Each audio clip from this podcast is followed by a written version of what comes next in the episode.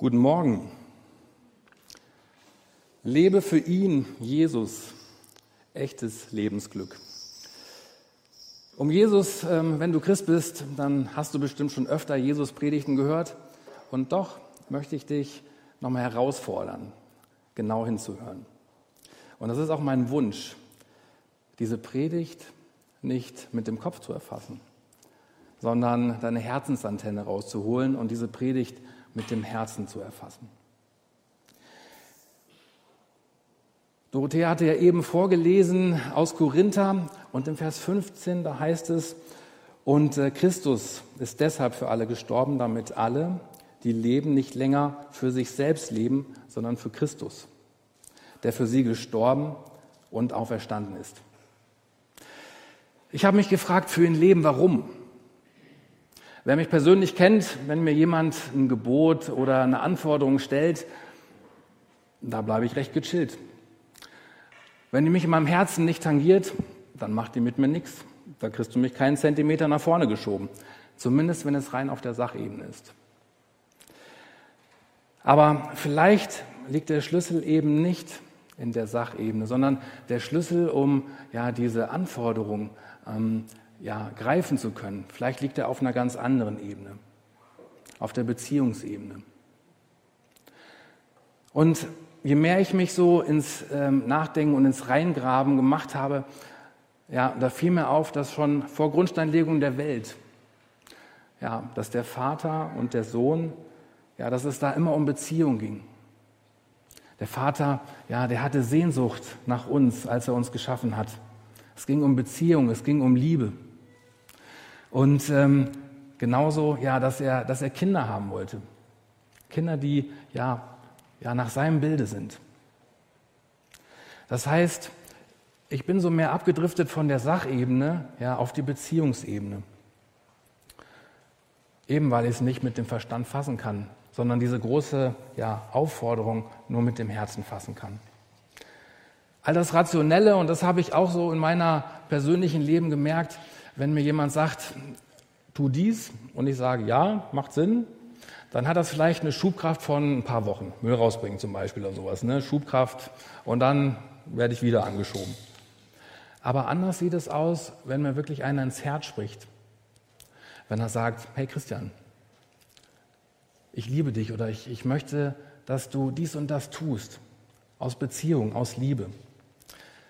Und gerade aus Liebe raus, und das ist mir so begegnet, als ich äh, damals hier in der Jugend auf der anderen Seite ein hübsches Mädel kennengelernt hatte mit gut 16, da ist mir das zum ersten Mal so bewusst geworden, dass man aus Liebe die verrücktesten Dinge tut. Damals, da war ich noch ein bisschen drahtiger als heute. Und ähm, weil wir uns im Sommer nicht gesehen hatten und sie nur eine gute halbe Stunde Zeit hatte, ich wollte sie einfach mal wiedersehen, habe ich mich doch auf mein Rennrad gesetzt. Es war fett am Regnen und bin die 60 Kilometer hin und zurück zu ihr gefahren von Bad Honnef nach Siegburg. Und ähm, ja, das will man sagen, verrückt. Aber es war einfach diese Beziehung, es war die Liebe. Oder auch noch ein Jahr danach, ähm, wir hatten einjährigen Jahrestag, ich war auf einer Freizeit in Polen und ähm, ja, da habe ich mich auf den Weg gemacht. Ich wollte unbedingt mit ihr reden. Handy war damals noch nicht so wirklich äh, erfunden ähm, oder hat man dann mit dem Koffer mit sich rumgetragen. Habe ich gesagt, gut, dann gehe ich von dem schönen See eine Stunde ins nächste Dorf. Dann bin ich da ins Postamt gegangen. Das hat nochmal eine Stunde gebraucht, bis die eine Verbindung von Polen nach Deutschland aufgebaut haben. Habe ich mit ihr zehn Euro, ähm, nee, zehn Minuten geredet, habe mein ganzes Taschengeld hingelegt und bin da wieder eine Stunde nach Hause gegangen. Wirtschaftlich, rationell, totaler Blödsinn. Drei Stunden unterwegs sein, das ganze Monatsgeld auf den Kopf gehauen, für zehn Minuten Beziehung haben und reden. Hat sich's gelohnt? Aber auf jeden Fall. Und da ist mir wieder aufgefallen, Liebe ist so ganz anders. Sie lässt sich mit dem Verstand nicht greifen. Und ähm, das ist genau das, ja, wo ich heute drauf hinaus möchte. Das heißt, wenn es um Liebe geht und dieses Gebot, Jesus zu lieben, dann kann ich das auch nur mit dem Herzen fassen. Dann kann ich die ganze Kraft, die dahinter liegt, auch nur mit dem Herzen fassen. Denn wenn es wirklich um echte Beziehung zu Jesus geht, das merken wir in der Welt, wenn es wirklich hundertprozentige Nachfolge ist, dann ist der Verstand immer ganz schnell raus, weil er sagt, ihr seid doch nicht ganz dicht, ihr Christen. Warum macht ihr das für einen Menschen, der vor 2000 Jahren gestorben ist? Aber das passiert eben genau aus dem heraus, aus echter Liebe, aus echtem Herzen, die verrückte Dinge tut. Diese Aufforderung, lebe für ihn, Jesus, echtes Lebensglück, das ist mir auch aufgefallen, das stellt auch eine der größten Fragen des Lebens, die wir uns ja als Menschen stellen, nämlich die Frage nach dem Sinn. Und diese Frage, die ist ja aus meiner Sicht von Anfang an auch in uns hineingelegt worden. Zu fragen, wo komme ich her? Für wen lebe ich? Was, was, was macht mein Herz? Zu wem streckt sich mein Herz aus? Und ja, wir Menschen füllen das mit unterschiedlichen Sachen. Und auch wir Christen füllen es mit unterschiedlichen Sachen.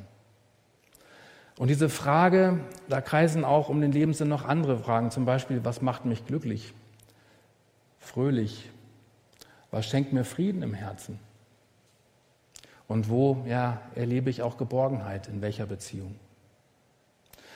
Und diese Antwort, die steht eben in diesem besagten Vers 15. Und Christus ist deshalb für alle gestorben, damit alle, die, die leben, nicht länger für sich selbst leben, sondern für Christus, der für sie gestorben und auferstanden ist. Das heißt, hier kommt ein ganz klarer Fokus, ein Blick, auf wen wir uns fokussieren sollen, müssen und können, wenn wir ja uns nach echtem Leben, nach Lebensglück ausstrecken wollen. Wir leben eben, weil Christus für uns gestorben ist, weil er den Weg zum Vater freigemacht hat. Wir leben für ihn, weil nur in ihm echtes Leben ist. Wir sind auch vor allem nicht nur mit ihm gestorben. Manchmal habe ich den Eindruck, dass viele Christen nur mit ihm gestorben sind. Dabei ist doch das Sterben das eine. Genauso wie wenn ich einen Samenkorn irgendwo hingebe.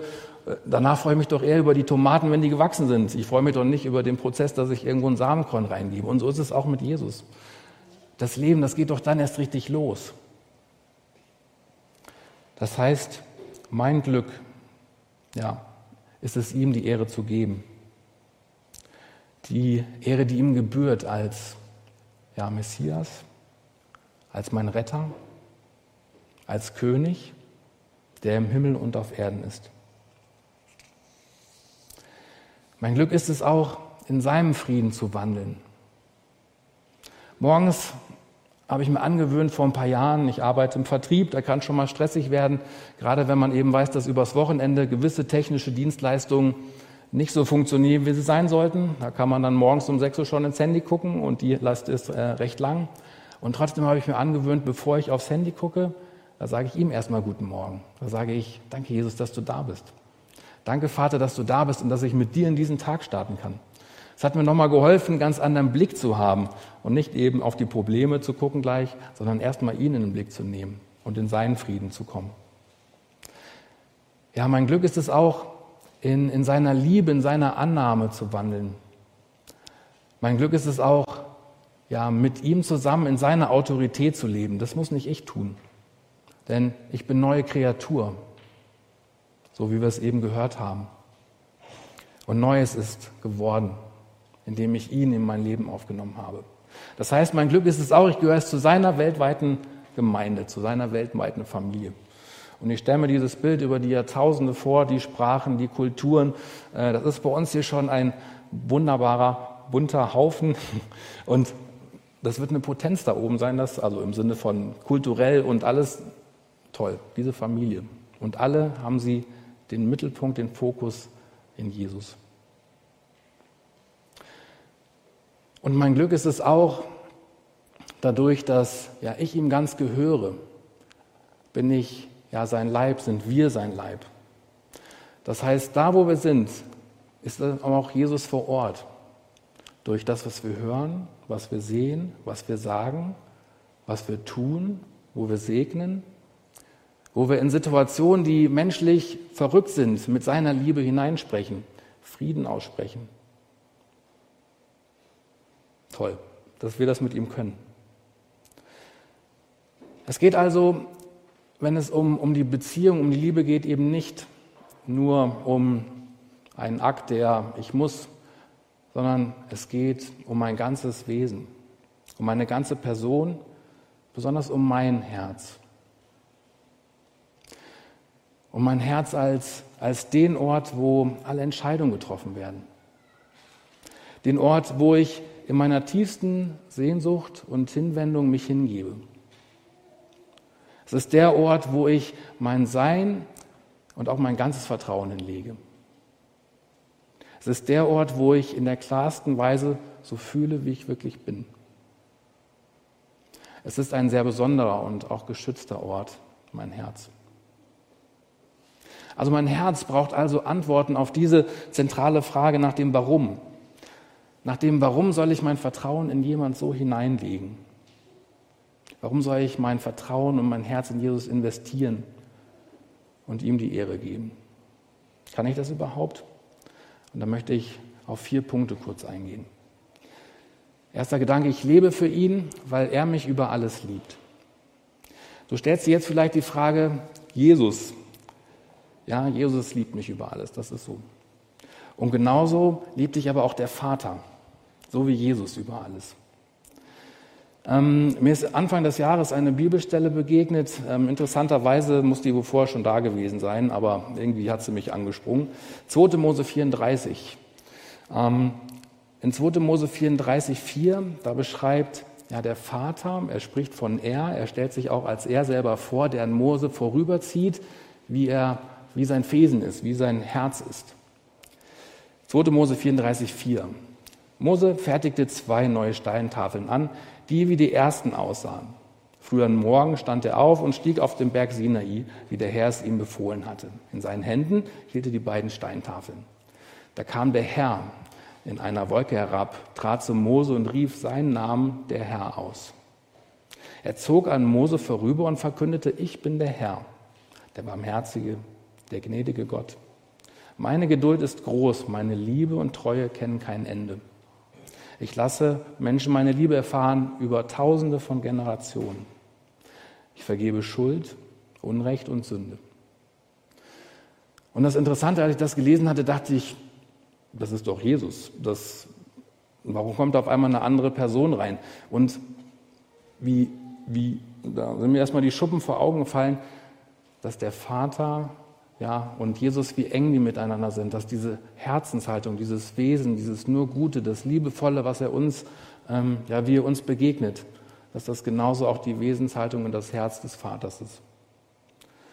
Das hat nochmal meinen Horizont erweitert, vor allen Dingen, weil mir aufgefallen ist, dass er als himmlischer Vater mein, ja, mein wirklich mich über alles liebender Vater ist. Ich arbeite heute noch daran, manche Erfahrungen von meinem Vater abzulegen, ja, um wirklich meinem himmlischen Vater ja, die Liebe in meinem Herzen zu geben, die ihm gebührt, weil ich merke, er ist nur gut für mich und nicht an ihm zu zweifeln.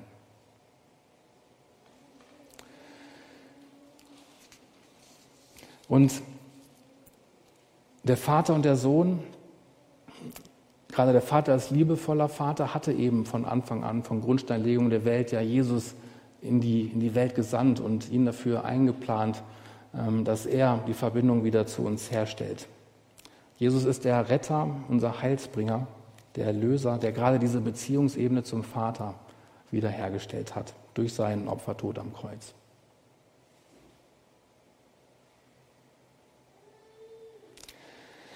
Punkt 2. Ich lebe für ihn, weil er mich zuerst geliebt hat. Und da zeigt sich wieder so die Logik von Gott. Bei uns Menschen ist es immer so, wir müssen erstmal irgendwas tun, damit wir eine Aufmerksamkeit von jemand anders bekommen. Zumindest kenne ich das von uns, begegnet mir auch sehr oft. Wie anders Gottes Wesen und Liebe eben auch ist, das zeigt sich hier. Das heißt, in 1. Äh, Johannes 4,19 steht, wir lieben, weil Gott uns zuerst geliebt hat.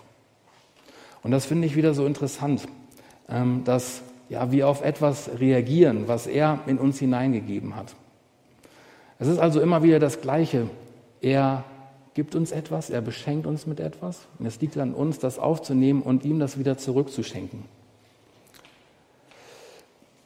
Das hört sich jetzt ein Stück weit verrückt an, aber genauso ja, ist seine Liebe. In 1. Johannes 4,9 steht, Gottes Liebe zu uns ist für alle sichtbar geworden, als er seinen einzigen Sohn in die Welt sandte, damit wir durch ihn leben können. Das Einzigartige an dieser Liebe ist, nicht wir haben Gott geliebt, sondern er hat uns seine Liebe geschenkt. Er gab uns seinen Sohn, der alle Sünden auf sich nahm und sie gesühnt hat. Ich lebe für ihn, weil er mich zuerst geliebt hat.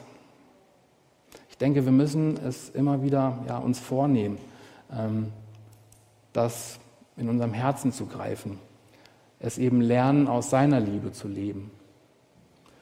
Es ist eine göttliche Liebe, die wir selber nicht haben, die Agape-Liebe.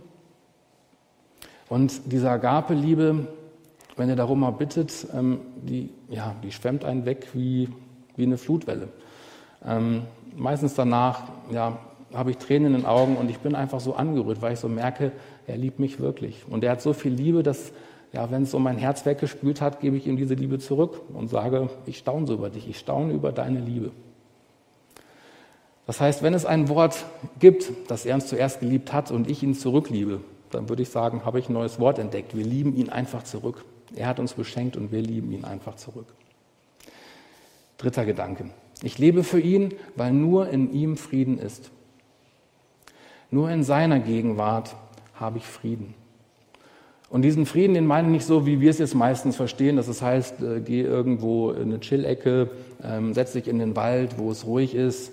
Ähm, nein, dieser Frieden ist etwas, der in meinem Herzen ist. Das heißt, egal in welcher Situation, ähm, sei es in einem turbulenten Meeting, wo ich bin, sei es, dass ich auf dem Marktplatz bin, aber in dem Moment, wo ich ja, meine Augen zumache, mich in meinem Herzen auf Jesus ausrichte, dann merke ich, wie, wie seine Liebe in mein Herz kommt. Und ich glaube, das ist etwas, was wir ja für uns wirklich viel mehr in Anspruch nehmen dürfen und müssen, gerade in diesen bewegten Zeiten, in denen wir sind, dass wir auf ihn schauen, dass wir ihn im Blick nehmen und dass wir uns ausstrecken nach diesem Frieden, die uns eben diese Welt nicht geben kann, sondern die nur von ihm kommt. Was ich auch gelernt habe, um diesen Frieden reinzukommen, das ist ähm, Beziehungen einzugehen mit ihm. Es ist genauso wie mit meiner Frau, wenn ich mit ihr keine Zeit verbringe oder zu selten Zeit verbringe, dann werden wir uns fremd, dann haben wir uns zum Teil nicht mehr so viel zu sagen, die Themen werden oberflächlicher und die Herzenshaltung hm, ist halt auch ein bisschen oberflächlicher. Deswegen brauchen wir immer wieder ja, Qualitätszeit, wo es kein Handy gibt, wo auch keine Kinder sind, ähm, wo wir uns Zeit nur für uns freischaufeln, um uns zu begegnen. Und dieses Bild finde ich so schön, weil ich es auch gelernt habe, genauso mit Jesus umzugehen. Wenn ich vorher mir noch einige Netflix-Serien angeguckt habe, nebenher noch meine WhatsApp-Gruppe oder andere Instagram-Themen laufen, dann merke ich, wenn ich die Augen zumache, wie sehr meine Augen flimmern. Und erst wenn ich vorher zum Teil bewusst ja, mir so eine Auszeit genommen habe, was flimmerfreie Zone angeht, dann merke ich erstmal, wie, wie sanft wie immer gegenwärtig Jesus da ist und wie ich ihm begegnen kann. Begegnen kann in einer ja, qualitativ guten Zeit, in einer liebevollen Zeit, in einer Zeit, wo ich ihm mein Herz ausschütte, er mir seinen Frieden gibt, aber er mich eben auch auf Dinge hinweist. Und diese Dinge, das finde ich so schön nochmal hier in Psalm 147, 3. Er heilt die Menschen, die innerlich zerbrochen sind und verbindet ihre Wunden. Und das ist auch eine so große Zusage, weil ich gemerkt habe, dass gerade in diesem Frieden, durch diese Beziehungsebene, Jesus weiß immer, wo mein Herz gerade steht. Zum Teil weiß ich selber nicht. Aber er guckt tiefer, er guckt viel weiter. Und dass er Wunden heilt, dass er vielleicht auch Sachen anspricht, wo ich selber mich schon aufgegeben habe. Dass er sagt, hey Christian, ich glaube, es ist mal ein guter Zeitpunkt, über das und das Thema zu reden. Das mag am Anfang vielleicht unangenehm sein oder auch einen gewissen Schock auslösen. Und doch habe ich mich darauf immer wieder darauf eingelassen und gesagt, ja, im Nachgang war es immer gut. Im Nachgang war es Wahrheit, die er ausgesprochen hat. Im Nachgang hat er Heilung geschenkt. Und durch diese Heilung ist der Frieden nochmal stärker geworden. Und ähm, immer wenn ich auf, auf diese Themen, vielleicht auf diese ehemaligen Wunden nochmal ja, gehauen wurde, wie auch immer, habe ich gemerkt, nein, die sind verheilt. Ich kann weiter im Frieden gehen und ich kann weiter mit ihm unterwegs sein. Das heißt, in diesem Frieden ist auch ganz viel Heil, wenn wir uns nach ihm ausstrecken. Dieser Friede, und das war mir vorher auch nicht so bewusst, zudem haben wir eine Berufung. Und zwar in äh, Kolosser 3,15 steht das. In der Hoffnung für alle heißt es am Anfang, und der Friede, den Christus uns schenkt. In anderen Übersetzungen heißt es, der Friede zu dem wir berufen sind, soll euer ganzes Leben bestimmen. Gott hat euch dazu berufen, in Frieden miteinander zu leben. Und ihr gehört ja alle zu dem einen Leib von Christus. Dank Gott dafür. Das heißt, auch hier steht, dass wir ja, für Frieden berufen sind und dass wir, egal wie unsere Lebensumstände sind, für die Dinge danken sollen, dürfen.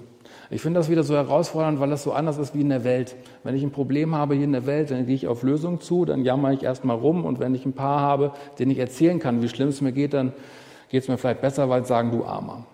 Ist aber nicht das Prinzip, was jetzt hier drin steht, sondern das Prinzip dahinter ist, dass Jesus als der, dem ich gehöre, der tagtäglich ja alles für mich tut, der um mich rum ist, auch wenn ich das vielleicht noch so nicht lebe, aber es ist so, der hat ein so großes Herz für mich, dass er nur möchte, dass es mir gut geht.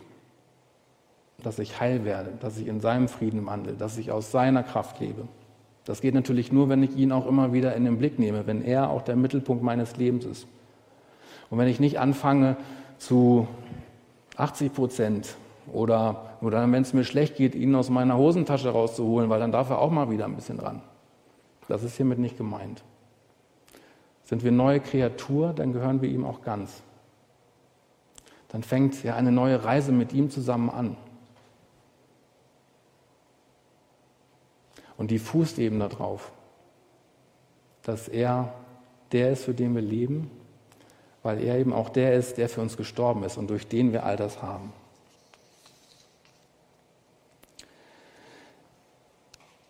Punkt 4.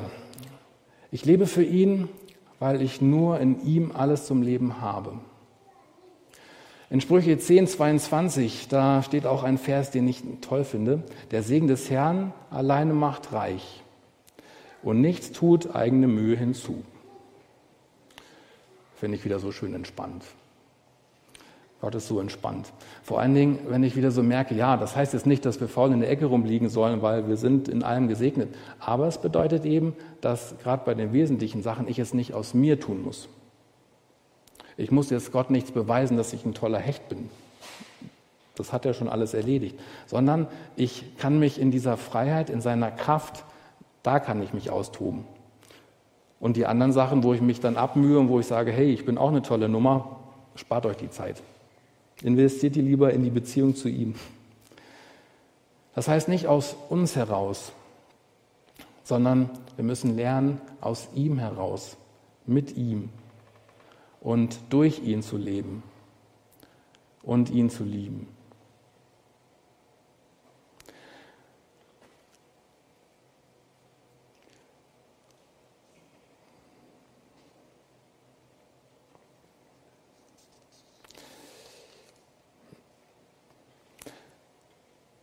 Wie herausfordernd ähm, es auch für mich ist, ähm, was wir sind, was wir in ihm sind. Es gibt, könnt ihr auch gerne mal suchen, viele tolle Bibelstellen, wo es immer heißt, in ihm. Was haben wir in ihm? Ähm, was, welche Autorität, welche Kraft haben wir in ihm? Ähm, da ja, finde ich es auch immer wieder toll, aus äh, Galater 5,22 auch nochmal die Früchte des Geistes aufgezählt zu bekommen.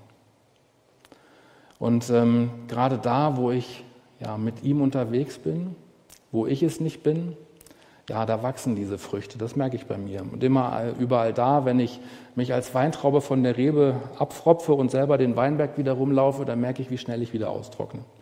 Diese Früchte des Geistes wie Liebe, Freude, Friede, Langmut, Freundlichkeit, Güte, Treue, Sanftmut und Selbstbeherrschung, ja, da merke ich immer wieder, wenn ich mit ihm unterwegs bin und er, ja, Heilige Geist, das so in mir wirkt, dann ist das wirklich etwas, wo ich dankbar für bin, wo ich mich nach ausstrecke und was wirklich auch aus dieser Beziehung, aus dieser Liebesbeziehung heraus Früchte sind, die für andere wahrnehmbar sind. Neulich, da ging es mir selber nochmal so durchs Herz und mh, mm, ja, es gibt manchmal so Momente, da guckt man zurück. Mh, mm, merkt, wie lange man selber sich abgekrampft hat, auch gerade in seinem christlichen Leben. Wo man merkt, dass man so viel aus seiner eigenen Kraft gelebt hat. Was zum Teil Tradition hat, zum Teil hat man es immer so gemacht. Zum Teil aber kommt viel Gesetzlichkeit auch rein. Und gerade dieses Thema, dass wir für ihn leben, dass es eben keine Sache, sondern eine Herzensbeziehungsebene ist.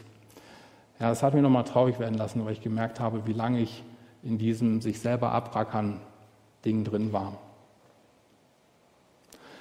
Und auch durch die Beziehung mit ihm, er immer wieder sagte, hey Christian, ich brauche das nicht. Ich möchte dein Herz, ich möchte deine Ohren, ich möchte mit dir unterwegs sein, in Freiheit, zu der ich dich berufen habe. Das heißt, mein Glück, ja, das ist wirklich nur in ihm. Meine Zuversicht, mein Herzensfriede ist nur in ihm. Bei ihm an der Seite und ja, ich will selber nie mehr davon weichen. Ich will auch selber nicht mehr davon zurück. Ja, in dieser Herzensbeziehung möchte ich zu ihm leben und für ihn leben. Meine Fragen zum Schluss an dich. Warst du schon mal in Jesus verliebt? Wenn nein, dann ja, streck dich ja in Sehnsucht nach ihm aus. So habe ich es auch gemacht. Er guckt immer aufs Herz. Wir können ihm viel, wie hier in der Welt, nach vorne erzählen und ihn anlächeln, aber er guckt immer nur ins Herz. Deswegen komm einfach so mit all dem, was du hast, mit deinem Herzen zu ihm. Habe Sehnsucht nach ihm. Und vor allen Dingen, wenn es in der Beziehung ja nicht fühlbar ist, wenn es nicht, nicht lebendig ist, ja, dann ist es auch irgendwie eine anstrengende Beziehung. Und ich wünsche mir so, dass du verliebt bist, indem du dich nach ihm sehnst, nach ihm ausstreckst und er ja, dein Herz anrührt. Auch noch eine andere Frage. Hörst du seine Stimme, sein persönliches Reden in deinem Leben hinein? Wenn nein, ja, dann sag es ihm. Such die Stille, flimmerfreie Zeiten. Nimm dir Qualitätszeit mit ihm. Er redet viel, auch punktuiert in unser Leben hinein. Manchmal ist es nur so, dass ja, er da ist, aber wir nicht da sind er die ganze Zeit auf der Funkwelle arbeitet, aber unser Sender nicht eingestellt ist. Also, lasst ihn uns lieben, nicht nur weil wir, weil ja wir gestorben sind in ihm, nein, sondern weil wir mit ihm auferstanden sind. Nochmal so ein wichtiger Punkt, dass wir neue Kreaturen sind. Wir haben eine neue Identität in ihm, so wie es auch in 2. Korinther 5, 17 hieß. Und deswegen, ja, zum Schluss lade ich dich ein, im Namen Jesu. Komm. Komm zu ihm und nimm seine Hand. Er will heute dein Leben ändern. Jetzt. Was vorher war, das ist nicht mehr wichtig. Es geht jetzt um diesen Moment, dass du seine ausgestreckte Hand nimmst er will sich ganz um dich kümmern und dir seinen Frieden, seine Liebe zeigen und schenken. Denn er ist total verrückt in seiner Liebe. Und seine Liebe ist auch verrückt nach dir. Ja, Herr, und so danke ich dir, denn dir gebührt alle Ehre. Für dich leben wir und für dich lebe ich. Ja, und lass uns das wirklich in unseren Herzen, in unserer Beziehung greifen, spüren. Denn dein Reich kommt, dein Wille geschehe im Himmel wie auf Erden. Amen.